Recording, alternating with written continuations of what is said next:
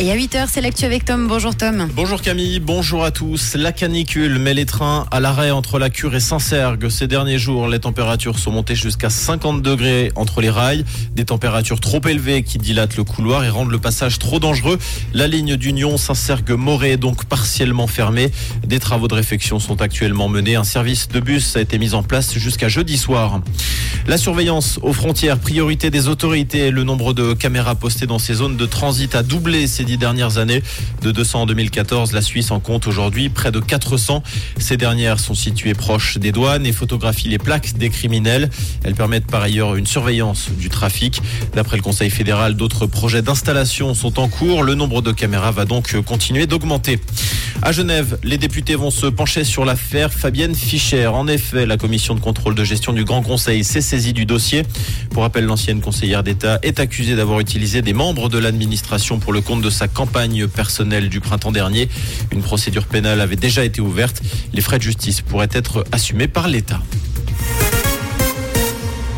Une nouvelle méthode mise au point à Lausanne permet de détecter l'utilisation de testostérone comme produit dopant chez les sportifs.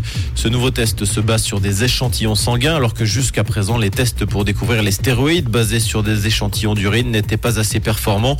La nouvelle méthode est déjà utilisée lors des championnats du monde d'athlétisme qui ont lieu en ce moment à Budapest. Nous sommes avec vous aussi longtemps qu'il le faudra, je le promets. Voici les mots prononcés lundi par Joe Biden sur l'île hawaïenne de Maui, dévastée par un terrible incendie. Le président américain a par ailleurs assuré aux, populations locales que les reconstructions se feront comme le veulent les populations locales. Pour rappel, 114 personnes ont perdu la vie dans cet incendie. En tennis, Marc-André Husler n'arrive toujours pas à enchaîner à Winston-Salem.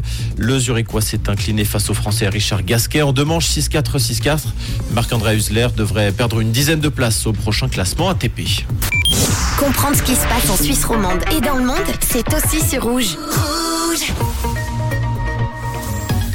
Côté ciel un temps dégagé, une météo extrêmement chaude et caniculaire sur la région avec des températures qui ne cessent d'augmenter. On attend 35 degrés à Saint-Pré et jusqu'à 38 degrés à Carouge. Si vous le pouvez, allez vous rafraîchir.